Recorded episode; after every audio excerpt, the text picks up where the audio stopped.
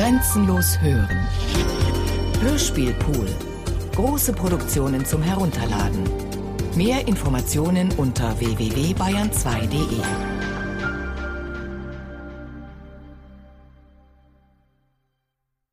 Das beginnt irgendwo, hat kein Ziel, verläuft sich, zieht Kreise, will nirgendwo ankommen und endet an einem beliebigen Punkt. Hartmut Gerkens Wege in die Radiokunst und sein Verschwinden darin. Ein Radioessay von Klaus Ramm. Das beginnt irgendwo. Zum Beispiel so. Einer sitzt in seinem Zimmer und schaltet das Radio an. Er hört eine Stimme. Er kann einen Dialog versuchen, aber die Stimme aus dem Lautsprecher kümmert es nicht.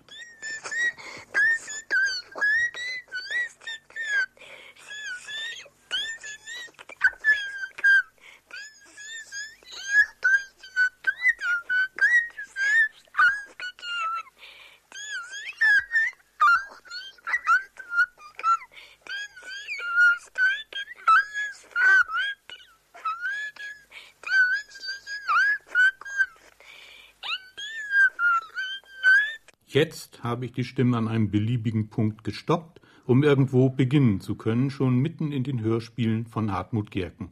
Aber nicht einmal das ist ganz eindeutig, denn die Stimme ist erst nachträglich in ein Hörspiel geraten, aufgenommen 1983, gesendet aber erst 1992 in einer Reihe Ready Tapes vorgefundene Hörspiele, dort allerdings auch nicht in der ursprünglichen Aufnahme, sondern als unbearbeiteter Mitschnitt einer öffentlichen Vorführung der Originalaufnahme vom Tonband vor rund 500 Leuten, die allmählich, und das verschweigt der zu kurze Ausschnitt, immer heftiger und auswegloser opponierten, ohne wirklich mit der Stimme in den Lautsprechern auf der Bühne zu kommunizieren und auch natürlich ohne die Stimme stoppen zu können.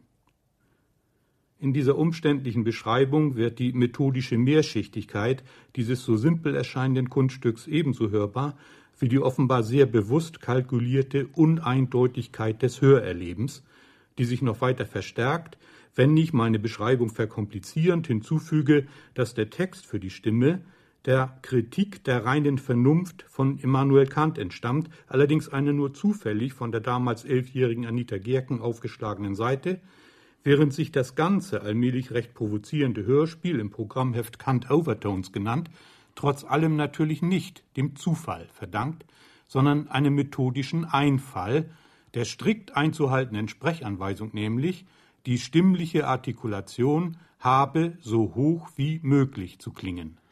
Ich habe also einen der anspruchsvollsten philosophischen Texte des Abendlandes, der für die meisten Menschen zu hoch ist, mit einer sehr hohen Stimme lesen lassen und dabei erfahren müssen, dass diese Methode kaum etwas zum Verständnis der Kritik der reinen Vernunft beitragen kann. Dieses Ergebnis wollte ich mir für die Zukunft merken. Der letzte Satz legt es nahe, aus diesem einfachen kleinen Stück, gleichsam zur Einführung, ein kompliziertes Modell für die Hörspielarbeit von Hartmut Gerken zu machen.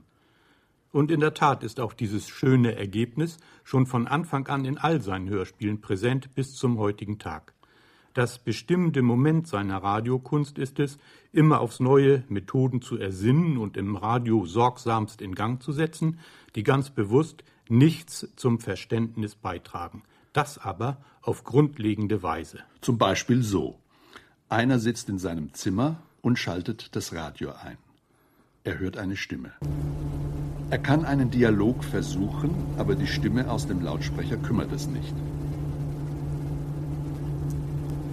Er kann gegen das Radio anschreien, aber die Stimme aus dem Lautsprecher bleibt. In meiner Ausweglosigkeit habe ich schließlich versucht, mit den fertigen Tonaufnahmen zu kommunizieren.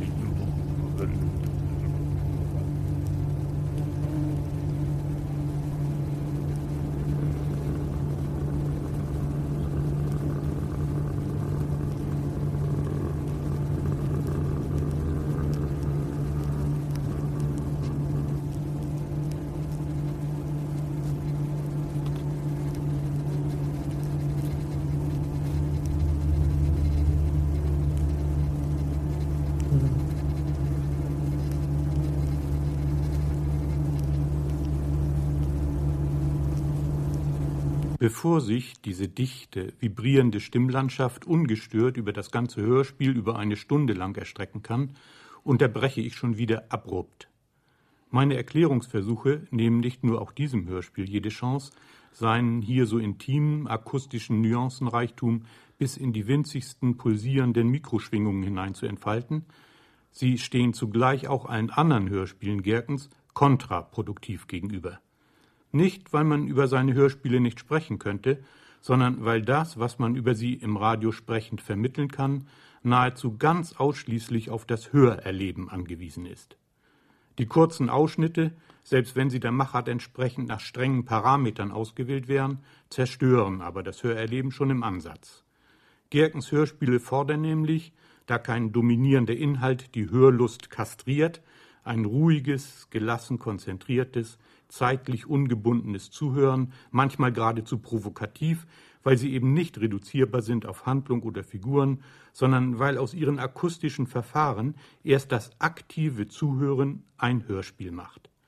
Es wäre paradox, würde ich nun zum Beweis noch einen längeren Ausschnitt einspielen, wie eben aus dem bisher letzten Hörspiel Gerkens, Bombus Terrestris aus dem Jahr 1998. Dieses feine, flirrende, diffizile, komprimierte Stimmgeschehen ist aufgezeichnet unter Hummeln. Es gehört zum arroganten Selbstverständnis des Menschen, dass er nur das als Sprache definiert, was er versteht. Was, probieren wir auch dieses Modell einmal aus, trüge es nun zum Verstehen bei, wenn ich nachträglich die Bombus terrestris aus dem Hörspieltitel sprachlich als meist unterirdische Nester bauende Erdhummel definierte, mit schwarz behaartem Körper und je einem gelben Streifen auf Vorderbrust und Hinterleib. Und was, wenn ich wiederum die Methode genauer beschriebe, nach der Gerken aus den monatelang mit kleinen im und um das Hummelnest versteckten oder vergrabenen Stereomikrofonen gemachten Tonaufnahmen, ohne jede technische Bearbeitung, einen einzigen akustischen Ablauf zusammenmontiert hat, nach einer handschriftlichen Partitur, die nicht nur gelbe Streifen, Linien, Zeichen und Muster aufweist, sondern auch grüne, blaue und rote zwischen den schwarzen Zügen der haarfeinen Schrift, den gestrichelten Skizzen des Nests und dem vierstelligen Code der bespielten Kassetten. Flügel, die das Mikrofon kurz berühren, oder Hummelbeine, die flüchtig darüber hinwegkrabbeln, erzeugen die Akustik eines unscharf eingestellten Radiosenders. Der Hörer muss einen Transformationsprozess ins Innere des Nestes mitmachen. Er muss von seinem Beobachtungssockel herabsteigen und sich auf Intimitäten in allernächster Nähe einlassen. Er muss also, ich sagte es schon, bewusst vom Verstehen ablassen und nichts anderes tun, als sich ganz auf das Zuhören einzulassen. Dann nämlich, schrieb ein Kritiker über ein anderes Hörspiel Gerkens, dann nämlich versteht sich nichts mehr von selbst. Bombus terrestris. 1998. Null Sonne, No Point. 1997, live 1996. Bunker. 1996. Nach Else Lasker Schülers Tragödie Ich und Ich fällt der Vorhang in Herzform. 1995. Hexenring. 1994. Bob's Bomb. 1993. Fastnächte. 1992. Kant Overtones. 1992. Weltniveau. 1991. Stöße Gürs. 1991. Erwartet Bobo Sambo ein Geräusch? Erwartet er eine Stimme? 1990. Kein roter Pfahl oder die Worte sind niemals gefallen. 1990. Südwärts, südwärts. 1989. Alle im Bayerischen Rundfunk. Jetzt endlich also habe ich mir freies Feld geschaffen für Hartmut Gerkens Hörspiele, wenigstens erst einmal in einer chronologischen Übersicht. Die Chronologie allerdings ist, wie vieles bei Gerken, alles andere als linear und folgt eigenen Gesetzen. Das allererste Hörspiel etwa, Südwärts, Südwärts, ist der zweite Teil der Trilogie Maßnahmen des Verschwindens, deren erster Teil Fast Nächte erst drei Jahre später entstand, ein Jahr nach dem letzten Teil Stöße Gürs. Oder Kein roter Fahr ist 1990 die Radioinszenierung des Sprechstücks Sprechweisen, das 1971 in Kairo geschrieben und 1974 in Kabul gedruckt wurde. Oder Den an zwei aufeinanderfolgenden Tagen live produzierten und ausgestrahlten Hörspielen Null Sonne und No Point folgten im Jahr drauf neue im Studio erarbeitete Sendefassungen, während das ebenfalls live produzierte Hörspiel Hexenring im Studio schon weit vor der Ausstrahlung begonnen hatte und auch nach dem Ende der Sendung noch weiter lief. Und schließlich hatte schon Jahrzehnte vor dem ersten Hörspiel der Weg Gerkens ins Radio seinen Anfang genommen. Friedlich naht das große Grauenhafte. Das ist 1961 der Titel der ersten Rundfunksendung des damals 22-Jährigen im Süddeutschen Rundfunk, ein Essay über den expressionistischen Dichter Alfred Lichtenstein. Kaum ein Vierteljahr später folgte im Südwestfunk eine Sendung von Gerken mit Jazz und eigener Dichtung, gesprochen von Gerd Westphal. Ihnen folgten dann ununterbrochen bis heute Dutzende ganz unterschiedlicher Rundfunksendungen in fast allen Funkhäusern der ARD, der Deutschen Welle, im Deutschlandfunk und im RIAS, im österreichischen Rundfunk in Radio Kairo, Voice of America, Radio New Heaven und Radio Brunswick, im indischen Rundfunk, Radio Afghanistan, ERT Athen oder im finnischen Rundfunk. Die hörbare Sucherei gleicht schon fast einem Hörspiel. Dazu ausnahmslos also alle Hörspiele in enger und nicht wenig riskanter Zusammenarbeit mit der Hörspielabteilung des Bayerischen Rundfunks. Und das macht die Aufzählung schließlich erst international. Denn ganz programmatisch überschreiten die Hörspiele die nationalen und nationalsprachlichen Grenzen, beispielsweise mit großen Namen wie Robert Lax, Don Moyer und das Art Ensemble of Chicago, Andrei Monastirski oder Gerhard Rühm, Grace Yoon oder John Chikai, die Gerkens Hörspiele ebenso geprägt haben wie die vielen einzelnen Stimmen über Telefon oder Kurzwelle aus aller Welt.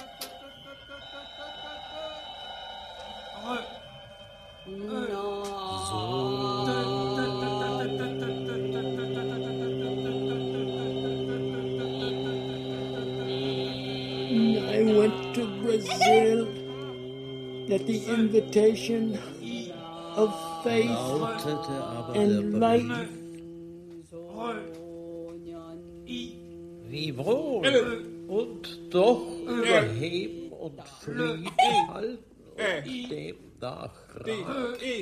Zeigt und höchste Land dir stets Liebe. Sighing heavily.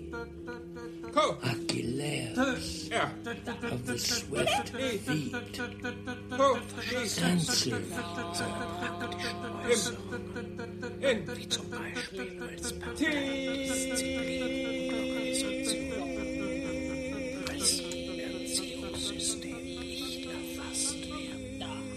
Ohne Festhalten allgemeiner Grundsätze nach denen er das Leben gestaltet.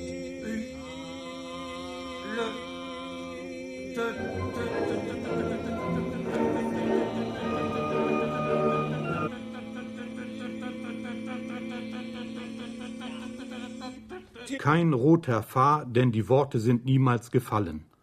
Ein Sprechspiel mit je einem Sprecher aus den USA, der UdSSR damals, aus Frankreich, Österreich, Dänemark und Korea, einzeln aufgenommen in Zürich, Berlin, Hamburg und Warterweil, komponiert aus den sechs einzelnen Strängen im Studio in München. Am Anfang stand, wie am Anfang unserer Sendung, nichts als eine Sprechanweisung. Kein roter Fahr, denn die Worte sind niemals gefallen, ist kein Hörspiel für passive Hörer, sondern ein Sprechspiel für aktive Sprecher. Es ist ein Spiel für akustische Aktionen, stimmliche und mediale. Lediglich die Intonationen sind festgelegt, nicht aber die Wörter, Geräusche und Klänge, die sich den Sprechern entsprechend von Realisierung zu Realisierung verändern. Da es für das Sprechspiel keine festgeschriebenen Wörter gibt, kann es in jeder beliebigen Sprache realisiert werden. Die Sprecher folgen bei der Aufnahme einer genau ausgearbeiteten Partitur. Sie haben sich selbst vorher je sechs Texte ausgewählt, von politischen über literarische bis zu pornografischen, die für die Rundfunkversion durch Kuriose ersetzt wurden.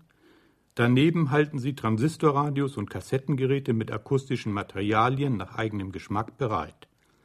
Die Partitur markiert wie eine Wegeskizze unterschiedlichste Aktionspunkte für Stimme, Texte und Töne. Die Laufwege bestimmen die Akteure jeweils selbst.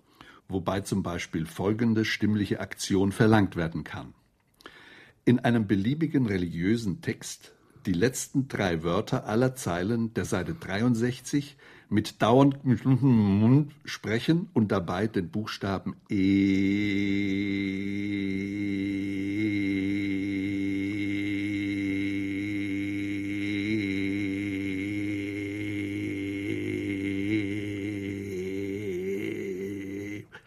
wo er auch auftritt, so lange aushalten, bis der Atem verbraucht ist. Einerseits also genaue Anweisung, andererseits muss der Sprecher Lautstärke, Sprechgeschwindigkeit, Art der Stimme und Timbre für sich selbst entscheiden. Die Sprache erhält dadurch in einer Zeit der bürokratischen und politischen Verwahrlosung ihre musikalischen Qualitäten zurück, komponierte und improvisatorische. Je plastischer die Gestalten freilich im Chaos der Kurzwellen erkennbar werden, desto fremder scheinen sie einander zu sein, schrieb zur Ursendung die Frankfurter Allgemeine. Losgelöst von der Bedeutung des Textmaterials schweben die Stimmen in einem Raum ohne Orientierungspunkte, eine Studie über die Sprachlosigkeit inmitten einer durch Kommunikationstechniken vernetzten Welt. Statt Hörspiel schlage ich vor Radioakkord. Und die Töne sind gelb, blau, rot, weiß und grün. Die Sprecher Norweger, Ukrainer, Engländer, Spanier, Japaner. Die Getränke Tee, Milch, Orangensaft, Kaffee. Und wie kommen sie ins Funkhaus?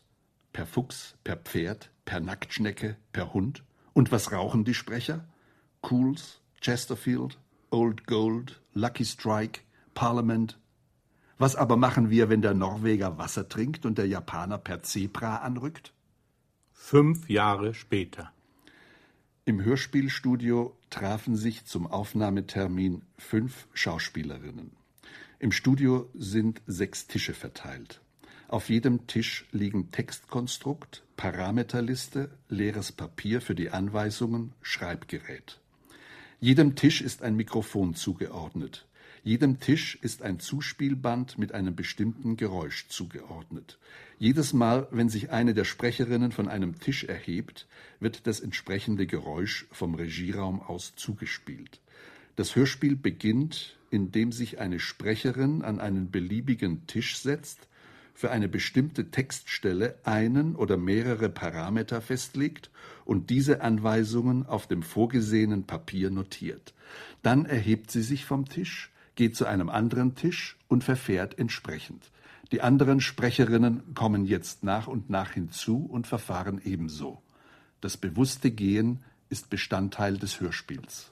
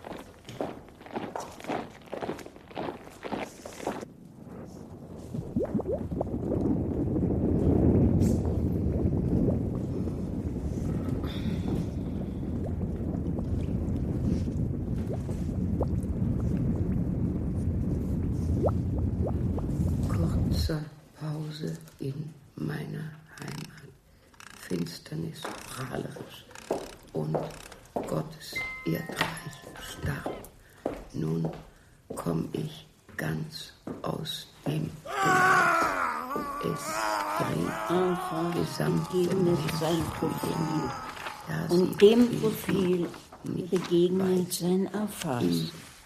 Kleine Pause. Die Dichterin bemüht sich vergebens, weiter zu berichten. Die Dichterin bemüht sich vergebens, weiter zu berichten. Stimme aus dem Publikum. Katze.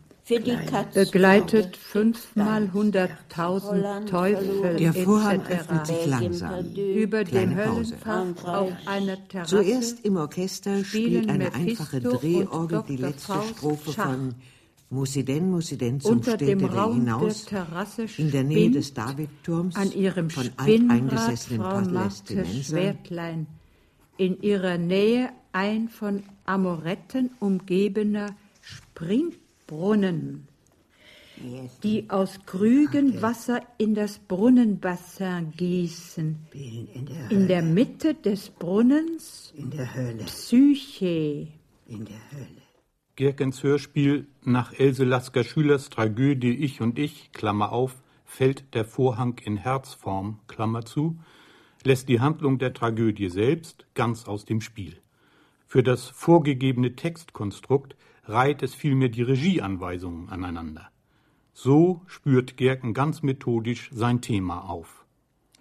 Das Ergebnis ist ein unheilvolles Panakustikum des tausendjährigen Reiches, zugleich aber auch das Psychogramm einer deutschen Dichterin in der Vertreibung. Spätestens bei diesem Thema wird es unüberhörbar, wie fahrlässig es ist, die akustischen Spielformen von Gerkens Radiokunst so isoliert zu beschreiben, ohne Hartmut Gerken als Person, geboren 1939 nach dem Studium für das Goethe-Institut lange Jahre in Kairo, Kabul, Athen und München, oder als Autor ins Spiel einzubeziehen. In dieser Rolle allerdings lässt er sich ebenso wenig fassen wie als Hörspielmacher. Als Dichter findet man ihn bisweilen auf den vordersten Plätzen der besten Liste der deutschen Literaturkritiker. Als Free Jazz Musiker in ägyptischen Militärbands oder auf Tourneen in Europa, Asien oder Afrika mit Stars wie beispielsweise Don Moyer. Man findet ihn selbst als Komponisten oder als fulminanten San Ra, Disco- und Historiographen. Er ist gelegentlich zu sehen als Schauspieler in den Münchner Kammerspielen oder auf der Leinwand in Achternbusch-Filmen, wo er auch wiederum als Filmkomponist auftauchen kann, während man ihn manchmal auch selbst als Filmemacher antrifft, wenn er nicht als Mykologe bis in die Paramykologie vorstößt und schließlich, das war ja der Ausgangspunkt unserer neuerlichen Sucherei nach dem Autor Gerken in seinen Hörspielen, Schließlich also gehört er als Wissenschaftler und Herausgeber zu den wichtigsten Expressionismusforschern und hat mehr als einen verschollen geglaubten literarischen oder philosophischen Nachlass der frühen Moderne penibel zum Druck oder ins deutsche Literaturarchiv befördert. Was kein Wissenschaftler tut, ich identifiziere mich mit dem Organ, dem Gegenstand, dem Text. Nur so kann ich beispielsweise einen Text vor den selbstsüchtigen Germanisten sicherstellen. Auf der Suche nach Texten im Umkreis des Expressionismus stieß Gerken 1966 in Südfrankreich zufällig auf ein sich allmählich auflösendes, vergilbtes Kollegheft, modernd und durchsetzt von Pilzkulturen. Der fragmentarisch erhaltene handschriftliche Bericht von der Deportation eines deutschen Emigranten 1940 im französischen Exil. Der anarchistische Philosoph und Kritiker Anselm Rüst schreibt während des mehrtägigen Transports und unmittelbar danach einen äußerst detaillierten dokumentarischen Bericht über diese Verschickung im verschlossenen Viehwaggon von Sepois bei Paris nach Marseille.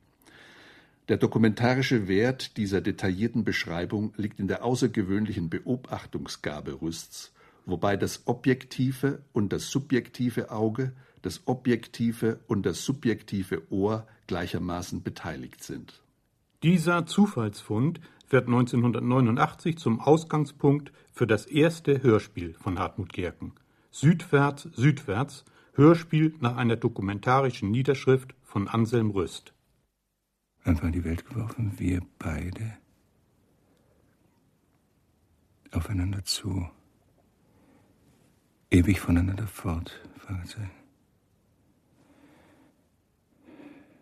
treibend, treibend werden können. Ah, das sind Gedankenstriche. Treibend, treibend werden können. Werden können wir nun denn je noch in Ewigkeiten erreichen? Du nicht wissend, wo ich Klammer. Wie spät ist es? Oh, Gedankenstrich in 25 Minuten ist alles von mir hier verschwunden. Ausrufezeichen. Du kommst zu spät. Oh, besser, du kommst gar nicht. Ausrufezeichen, Klammer zu. Ich nicht wissend, wohin, wohin dich dein, euer Weg führt. Nur eines, nur eines sicher. Ein Gedankenstrich nur immer und wüsste äh, nur eines sicher, nur immer südwärts. Südwärts. Gedankenstrich. Vom Feinde hinweg. Aber wie groß ist der Süden? Das Material des Hörspiels besteht aus dem Text von Anselm Rüst aus der Zeit 1941-42 und einem unbearbeiteten Tonband vom Bahnhof Valence 1988. Ich habe mich diesem Text zu nähern versucht, indem ich 1988 die aus Rüsts Niederschrift vage rekonstruierte Strecke mit offenem Mikrofon im Zug nachfuhr. Meine Partitur schreibt dem Sprecher Peter Fricke drei unterschiedliche Sprechweisen vor. Der Entzifferungsstrang der Partitur wurde realisiert, indem Herbert Kapfer und ich dem Sprecher keine Transkription der Rüstschen Handschrift vorlegten, sondern den schwer lesbaren handschriftlichen Originaltext in besagtem Kollegheft. Dieses quasi editionstechnische Gemurmel, das sich von Anfang bis Ende durch das Hörspiel zieht, ist das Ergebnis der ersten Begegnung Frickes mit dem Text. Als Gegenstück dazu steht eine unbearbeitete, verzweifelte Sprechanstrengung am Schluss des Hörspiels, wobei ich dem Sprecher als Parameter vorgegeben habe, so schnell wie möglich und ohne sinngebende Rhetorik über den Text hinwegzufliegen. Der Mittelteil schließlich besteht aus 13 kurzen Textfragmenten in überhöhtem Pathos als Reminiszenz an Rüsts expressionistische Vergangenheit. Der Ausgangspunkt für das Hörspiel ist also weniger der so bewegende Text, als vielmehr wiederum ein radiophonisches Konzept. So überzeugend übrigens, dass dieses erste Hörspiel Gerkens sogleich mit dem renommierten Karl Schucker Preis für Radiokunst ausgezeichnet wurde. Seine Komplexität, die jedem mitleidheischenden Einverständnis sofort einen Riegel vorschiebt, verdankt das Stück seinem verblüffend einfachen Grundeinfall, der Idee nämlich, die schwer lesbare, samt Randnotizen und spontanen Korrekturen teilweise zerstörte Handschrift erst vor dem offenen Mikrofon im Studio, völlig unangemessen wird hier der Begriff live durch einen Sprecher entziffern zu lassen, wie man auch im übertragenen Sinn Geschichte entziffert, denn der Zustand des Textes ist ja materiale Geschichte, wie die sich abmühende Stimme materiale Gegenwart ist, und wie all das Verkrampfte, Unbehagliche, nahezu Schmerzhafte dieser Bemühung um Entzifferung in die Geschichte wie in die Gegenwart hineinspielt. Nicht das historische Geschehen selbst wird, wie gewöhnlich in der Literatur oder im Hörspiel, nachvollziehbar oder zumindest hörbar gemacht, sondern das Ungewisse, höchst unangemessene und eben auch schmerzhafte der historischen Erinnerungsarbeit, das auch im psychoanalytischen Sinne sich abarbeiten an Geschichte.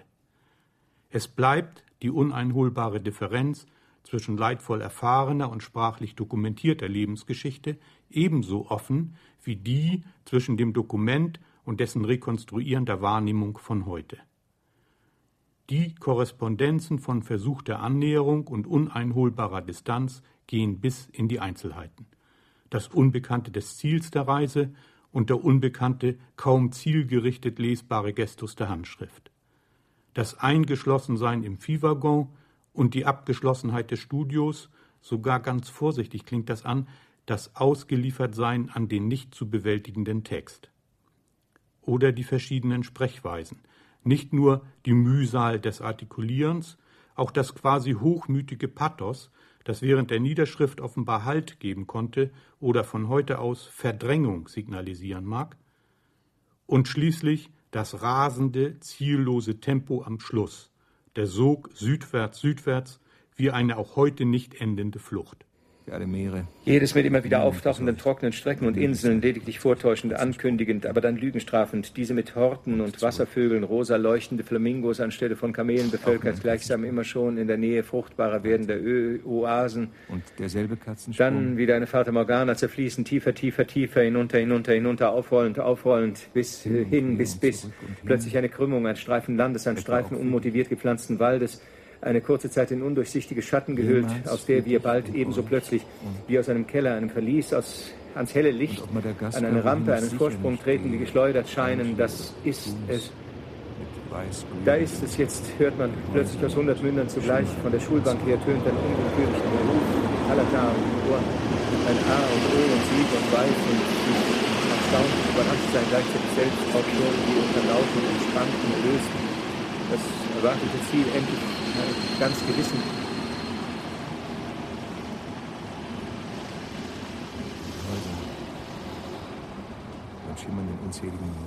die nur aus selbiger Richtung gegen die oberen Fensterluken nehmen. Aus den Bänken springen die Rücken, die Schultern, die Arme des Vordermanns. Kaum, dass einer protestiert zum Heranturnen, zum Schwingen, sich dazwischen und höher und höher drängen an das sich jetzt plötzlich und grenzenlos dehnende Meerespanorama da vor diesen Augen gebrauchen als wie in Bestätigung eines länger, längst erwarteten, scheint es einen Moment lang ganz, ja, ganze Augenblicke diese Bestätigung wie eine Füllung auf die Gemüter gesenkt zu haben, seine Zeit, Ursachen, Zusammenhänge des Vorübergehenden in geblendeter Schau, im besinnungslosen Eintauchen gleichsam in flirrendem Licht, in betäubender Unendlichkeit spiegelnde Fluten schlechthin vergessen lassen. Und sei es im letzten Moment noch in einer der ausweglosen Marseiller Hafen? Hier hört man es noch einmal besonders deutlich. Alles, was ich gerade so inhaltlich zu beschreiben versucht habe, ist Konsequenz des einen konzeptuellen Einfalls, nicht die inhaltliche, sondern die dokumentarische Realität des Textes akustisch umzusetzen. Es ist das Zuhören, nicht das beschriebene Ereignis, was uns auf die Spur unserer Geschichte führt. Der Autor schafft nur die Bedingungen, unter denen es innerhalb des dokumentarischen Materials zu Kristallisationen und deren Auflösungen kommt. Aus einem Satz wie diesem könnte ich ein Motto machen für die ganze Exiltrilogie Maßnahmen des Verschwindens, deren Titel ebenso ein wörtliches Zitat aus dem dokumentarischen Material der drei Hörspiele ist, wie auch deren Titel Fast Nächte, Südwärts Südwärts und Stöße Gürs rätselhafte und auch ganz konkrete Chiffren für das Emigrantenschicksal der miteinander verwandten Familien Friedländer und Rüst, für die physisch und psychisch niederdrückenden Lebensumstände in Isolation oder Internierungshaft, in Armut, Krankheit und Trostlosigkeit. Das unscheinbare Zitat von den Maßnahmen des Verschwindens steht da in der Familienkorrespondenz als euphemistische Tarnbezeichnung des Holocausts. Dem Stück Stöße Gürs, als zweites der Trilogie produziert, liegt zwar auch geschriebenes Textmaterial zugrunde, und zwar Stöße von Postkarten und Briefen aus siebenjähriger Internierungszeit in mehr als 14 französischen Lagern, die Heinz Ludwig Friedländer an seine im Pariser Versteck lebenden Eltern schrieb. Doch dominiert wird auch dieses Hörspiel durch eine Stimme. Es ist diesmal nicht die vorlesende Stimme des Sprechers, sondern es handelt sich um Originaltonmaterial. Das O-Tonmaterial des Hörspiels sind Bandaufnahmen, die Heinz Ludwig Friedländer selbst hergestellt hat, aber auch solche, die ich im Februar und August 1986 mit dem 73-Jährigen gemacht habe. Knapp zwei Jahre danach, 1988, wurde Friedländer tot in der Küche seiner ärmlichen Wohnung in Paris aufgefunden, wo er 54 Jahre lang gewohnt hatte. In der Mühle war ich zweimal. Ja, da war es so, dann wollten uns die Behörden äh, vor dem deutschen Vormarsch wohl in Sicherheit bringen. Sie hatten gedacht, uns nach Nordafrika zu schicken, äh, weil es da vielleicht sicherer war. Ja, an diesem Tage das war der 10. Juni, glaube ich, ähm, da ist äh, Italien in den Krieg getreten, eingetreten. Ja, und da war das Mittelmeer auf einmal unsicher geworden. Italien war ja mit der Achse äh, verbindet. Und äh, man war schon am Hafen von Marseille mit dem Zug, wo sollte eingeschifft werden.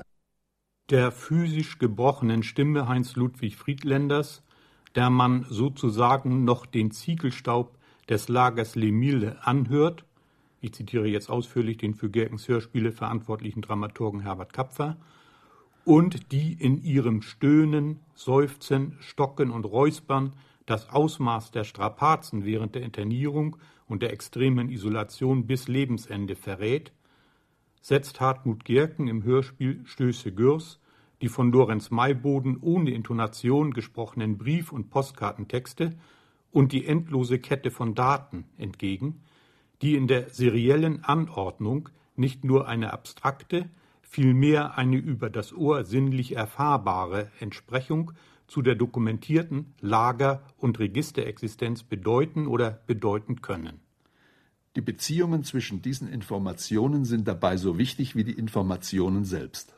Im letzten Hörspiel der Reihe Fast Nächte, das dann zum ersten Stück der Exiltrilogie wurde, beziehen sich die dokumentarischen Informationen auf den Vater von Heinz Ludwig Friedländer. Der deutsche Philosoph Salomo Friedländer (1872 bis 1946), der unter dem Pseudonym Mynona als Schöpfer der literarischen Groteske in die Literaturgeschichte eingegangen ist, sitzt in seiner ärmlichen Wohnung im Nordosten von Paris und schreibt lange Listen von Wörtern in ein selbst gebasteltes Heft aus Blättern eines alten Tischkalenders.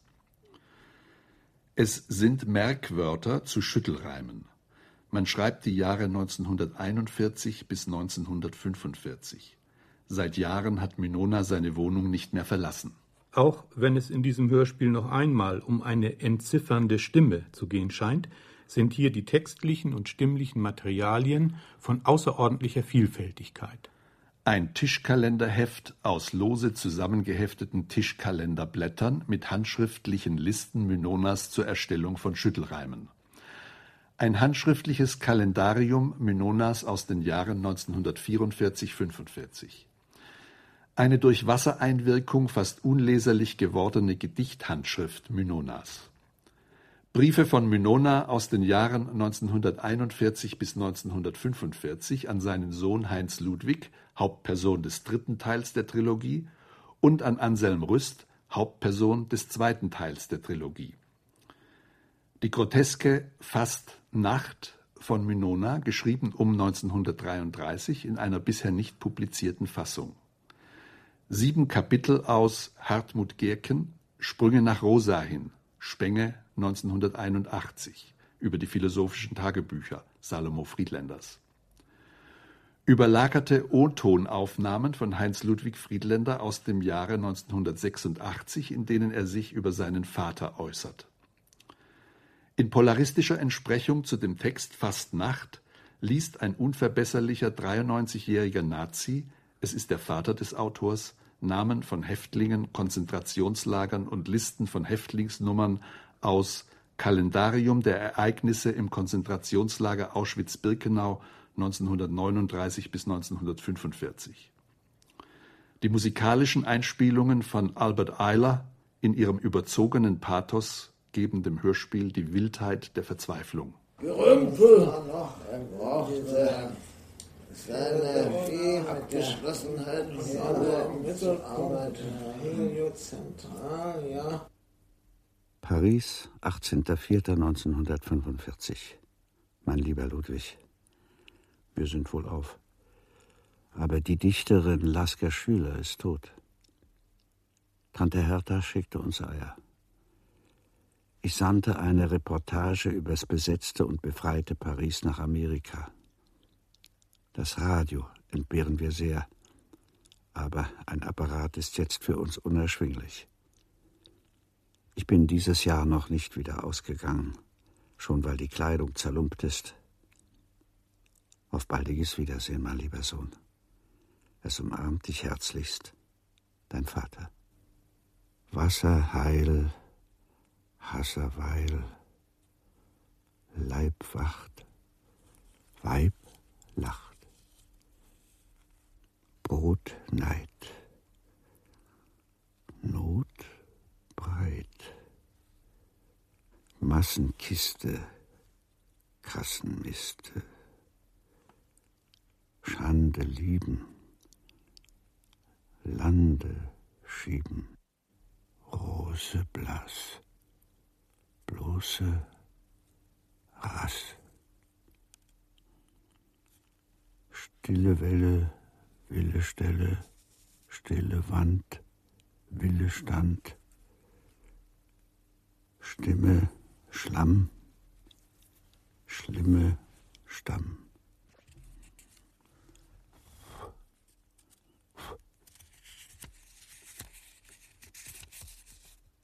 eintausendneunundachtzigtausenddreihundertvierundvierzig bis 189.346. Die vielseitig polarisierten historischen Dokumente machen eine herkömmliche Dramatisierung schier unmöglich. Eine Ordnung nach ästhetischen Maßstäben wäre in Anbetracht der Thematik vollends fehl am Platze.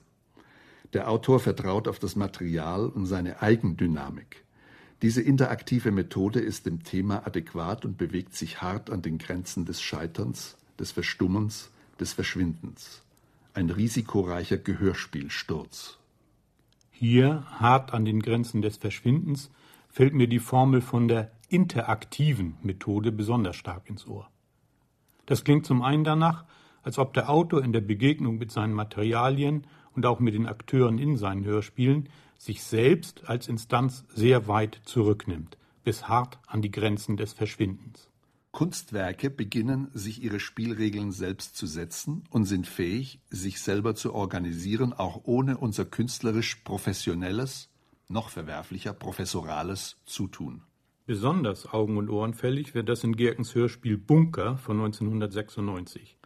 Gerken hat dafür nämlich 23 mal zwei Kassettentonspuren, horizontal und vertikal, auf vier Meter lange Millimeterpapierstreifen übertragen und darüber mit einem breiten Pinsel in etwa 30 Zentimeter großen Buchstaben Titel, Ort, Daten und seinen Namen geschrieben. Der Autor verschwindet also in seinem Namen, der nun das Hörspiel selbsttätig herstellt. Wenn sich die Schreibschrift mit der horizontalen Zeitachse einer Kassette trifft, wird diese Stelle auf der jeweiligen Kassette geortet und eins zu eins für das Hörspiel hörbar gemacht. Die Dicke des Pinselstrichs bestimmt die Dauer des akustischen Ausschnitts. Einerseits hatte ich gesagt, bezieht sich der Begriff interaktiv, wie hier, auf die Interaktion mit dem Material, in welcher der Autor sich zum Verschwinden bringt. Andererseits klingt interaktiv fatalerweise wie die auf allen Kanälen allgegenwärtige Modefloskel der Medienkommunikation, die sich dann letztlich in primitiven Mitmachsendungen, Servicenummern, in Telebanking und Online-Shopping austobt. Dennoch hält Gerken unerschrocken an seinem Leitbegriff fest. Er entwickelt ihn in seinem Buch Das interaktive Hörspiel als nicht erzählende Radiokunst glücklicherweise ganz aus den Dokumentationen seiner eigenen Arbeitsweise heraus, aus seiner Hörspielpraxis. Das Material, das dem Hörspiel zugrunde liegt, hat genügend Energien in sich, um sich gewissermaßen selbst zu organisieren. Selbstorganisation in Kunst und Wissenschaft setzt aber nicht nur Ungleichgewicht und Abweichung voraus, sondern auch den ständigen Austausch von Energien mit der Umgebung. Als Formel dafür hat Gerken den Begriff der dissipativen Strukturen aus den Naturwissenschaften in die Kunst und die Radiokunst übertragen. Dissipative Kräfte, sagt mein Brockhaus wörtlich, stehen im Gegensatz zu den konservativen Kräften. Wichtig ist, dass das instabile Kunstwerk über genügend Freiheitsgrade verfügt. Denn wo Chaos ist, gilt, je mehr Freiheit, desto mehr Ordnung. Während der Arbeit an der Exiltrilogie hatte Gerck 1990 ein Hörspiel in Interaktion mit dem großen amerikanischen Dichter Robert Lerx realisiert, der seit Jahrzehnten in äußerster Zurückgezogenheit und Bedürfnislosigkeit auf einer griechischen Insel lebt. Seine Briefe und Postkarten unterschreibt er nie mit seinem bürgerlichen Namen, sondern mit Fantasienamen wie Bobo, Sambo, Bertolucci, Sabakwa, Wabamba, Ali Sambo, Albobo oder Wakwakwa.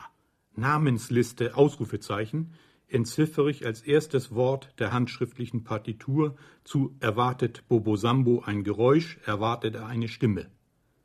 Direkt darauf heißt es, Gelächter dem Ende zu etwas abschwächen. Unsere vokalen Grimassen und unsere vom Sinn entleerten Gespräche über Buddha und Kant während unseres gemeinsamen Gehens, nicht zuletzt Bobos stille meditative Dichtungen, dringen in Bobo Sambo dem Hörer ins Ohr. Das Hörspiel ist kein Porträt des Dichters Robert Lax, nicht einmal ein flüchtiges, und der radikalen Bescheidenheit des Poeten Bobo entsprechend könnte man am Ende die Frage aufwerfen, gibt es Robert Lax überhaupt? Während in den dissipativen Strukturen der Interaktion nun nicht nur der Autor, sondern auch sein Gegenstand zu verschwinden droht, bleibt nur noch die interaktive Aktion selbst. Wie ein Meditationsgegenstand hatte das senkrecht auf einem niederen Steinsockel stehende Mikrofon seinen Platz zwischen uns.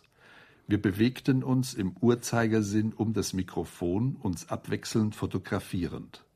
Das Gerät zeichnete das Klicken unserer beiden Kameras und unsere Kommentare auf. Es ist die Akustik eines Visualisierungsprozesses. Einer solchen Aktion liegt natürlich keine Bedeutung zugrunde. Vielleicht das Samenkorn einer Idee, wie Lex immer wieder laut lachend erwähnte. Es hat natürlich keine Bedeutung, dass Gerken während einer Poetikdozentur an der Volkwang Hochschule in Essen 1991 einen Text von Robert Lax The Bomb als Szenario für eine zehnstündige öffentliche interaktive Hörspielperformance gewählt hat, die er mit einer Gruppe von Studenten simultan an fünf Spielorten sowie im örtlichen Telefonnetz und weltweit über Kurzwelle inszenierte. Jedem Besucher dieser Hörinstallation stand es frei, ins akustische, gestische oder musikalische Geschehen einzugreifen. Als die Performance zu Ende war, lagen etwa 60 Stunden Tonbandmaterial vor. Im Studio mischte Gerken 1993 daraus Bob's Bomb, ein interaktives Hörspiel. Jedes Wort wurde vermieden, kein Geräusch wurde ausgelassen. Die Geräusche als Signale für Kommunikation bzw. Information werden wichtiger als Information und Kommunikation selber. Sie haben sich jedoch verselbstständigt, sie haben ihren Wert und ihre Funktion verloren. Übrig blieb eine verlassene Informationsruine. The Bomb. Nach der extensiven öffentlichen Interaktion während der langen Performance hat sich das Hörspiel nach der intensiven Interaktion mit dem aufgenommenen Material im Studio aus einer ganz unvorhergesehenen Richtung dem Ausgangspunkt wieder angenähert. Der kürzeste Weg von A nach B ist nicht mehr die gerade. Dennoch führt von hier aus die Linie weiter zu den großen interaktiven Hör- und Medienspielen, die Gierken in der Folgezeit live realisieren konnte. 1994 Hexenring, 1996 Null Sonne, No Point. Wurde das erste dieser Hörspiele noch live aus dem Studio gesendet, ging der Bayerische Rundfunk für Null Sonne, No Point 1996 mit gewaltigem technischen Aufwand und mit noch erstaunlicherer Risikobereitschaft massiv in die Interaktion mit der Öffentlichkeit.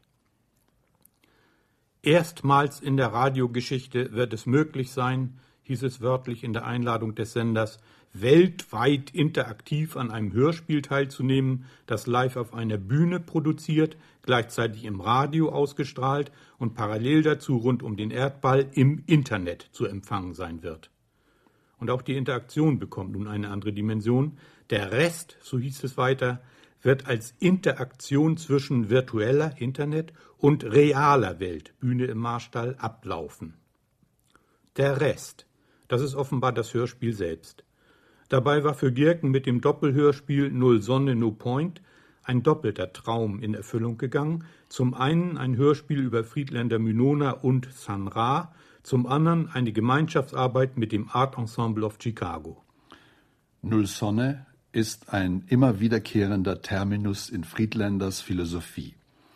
Er deutet auf das Zentrum hin, auf die Null im Koordinatensystem, auf den Mittelpunkt des menschlichen Lebens. Dieser Mittelpunkt ist unverletzlich wie die Sonne. Ist er es nicht, besteht die Gefahr, dass das Leben zwischen den Polen durch die Bagatellen des Alltags aufgerieben wird.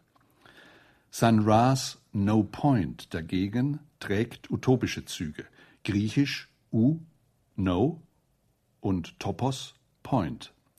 Sein philosophisches Itinerar beschreibt jenes Nirgendheim des äußeren Raumes, in dem er die Erde weit hinter sich zurücklässt. San Ra bewegt sich so selbstverständlich im Omniversum wie der Normalsterbliche zwischen den Vororten seiner Großstadt. Das Motto des Art Ensemble of Chicago stellt eine Verbindung her zwischen den ältesten Ritualen afrikanischer Hochkulturen und eben solchen Utopien. From the ancient to the future. Während also das improvisierte, interaktive Geschehen hier, übrigens auf ganz unangestrengte Weise, um ein doppeltes thematisches Zentrum kreist, hat das Hörspiel Hexenring von 1994 eine noch freiere Struktur. Es handelt sich um ein interaktives Hörspiel, bei dem bis zum Sendebeginn nichts festliegt als der technische Ablauf. Inhaltlich bleibt das Hörspiel offen. Also bleibt uns am Ende nichts mehr, als uns auf den technischen Ablauf zu konzentrieren, mit anderen Worten, auf die ästhetische Fantasie, auf den dichterischen Einfall, auf das radiophone Konzept, dem das Hörspiel seine hinreißende Dynamik und ja auch seinen ungebundenen Reichtum an Inhalt verdankt. Beschreibung und Ablauf technisch. Um 22.05 Uhr werden im Studio zwei Tonbandgeräte gleichzeitig gestartet. Auf jedem Gerät liegt eine Endlosschleife von drei Minuten Dauer. Jedes Gerät bedient einen Kanal eines Stereosystems. Die Endlosschleifen werden von Telefonen gespeist. Hörer, Autoren, Musiker, Künstler werden vor dem Sendetermin vom Autor schriftlich eingeladen, innerhalb der Hörspielzeit im Studio einmal oder mehrfach anzurufen und einen Beitrag beliebigen Inhalts von maximal 15 Sekunden Länge auf die Endlosschleife zu übermitteln. Die Beiträge sind an keine bestimmte Sprache gebunden. Die Beiträge werden auf der Endlosschleife nicht geordnet. Jeder ankommende Beitrag wird an der Stelle aufgenommen, wo sich das Band zur Zeit des Anrufs gerade befindet. Die Beiträge werden unmittelbar nach dem Anruf ausgestrahlt. Neue Beiträge löschen vorangegangene ganz oder teilweise. Im Studio selbst hatten Hartmut Gerken und Don Moyer eine Kollektion von rund 300 verschiedenartigen Perkussionsinstrumenten aufgebaut, auf denen sie schon weit vor der Sendung zu spielen begannen. Von den kleinsten Gönglein der Peking Opera bis zum großen Tamtam -Tam und zu uralten javanischen Buckelgongs von den hellsten tibetischen Chinkas zum Anlocken der Hungergeister mit ihren Blähungen bis zu den größten Bu-Charles, die aussehen wie britische Stahlhelme. Hartmut Gerken und Famudou Don Moyer, schrieb die Jury, als sie Gerken für dieses Hörspiel zum zweiten Mal mit dem Kalschuka-Preis für Radiokunst auszeichnete, geben dem Stück mit Musikinstrumenten aus verschiedenen Kulturen und ihren stimmlichen Improvisationen rhythmischen Sog und thematische Grundierung. In einer offenen Versuchsanordnung reagieren sie spontan auf das Geröll der sich einmischenden Stimmen und Klänge. Der übliche Umgang des Radios mit seinen Sendeformen und Hörern wird hier ironisch gebrochen. Ohne Rücksicht auf ästhetische Absicherung gibt der Hexenring der Institution Rundfunk ein Moment von Risikofreude und Lust am Spiel zurück. Ein Hexenring ist in der Mykologie die kreisförmige Anordnung höherer Pilze. Treten keine Hindernisse auf, wachsen die Fruchtkörper in Kreisen. Die inneren Teile des Systems sterben ab, die äußeren wachsen kreisförmig weiter. Das beginnt irgendwo, hat kein Ziel, verläuft sich, zieht Kreise. Die Hörerbeiträge organisieren sich selbst in dissipativen Strukturen. Ein offenes, ungleichgewichtiges System drängt vorwärts.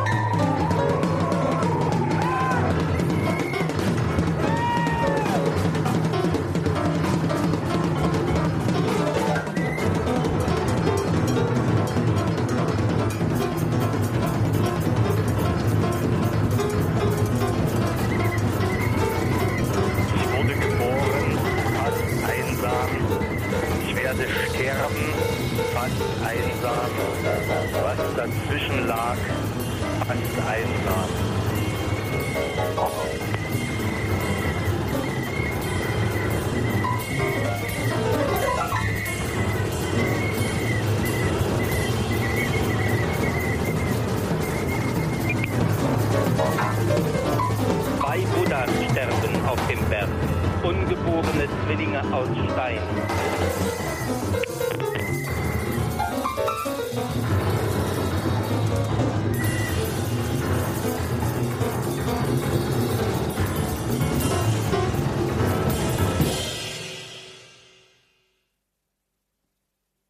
Das Hörspiel läuft aus, ohne eigentlich zu einem Ende zu kommen, und wo kein Ende da ist, ist alles wie bisher, und wahrscheinlich ist das wenige, was am Schluss dann noch da ist, immer noch zu viel.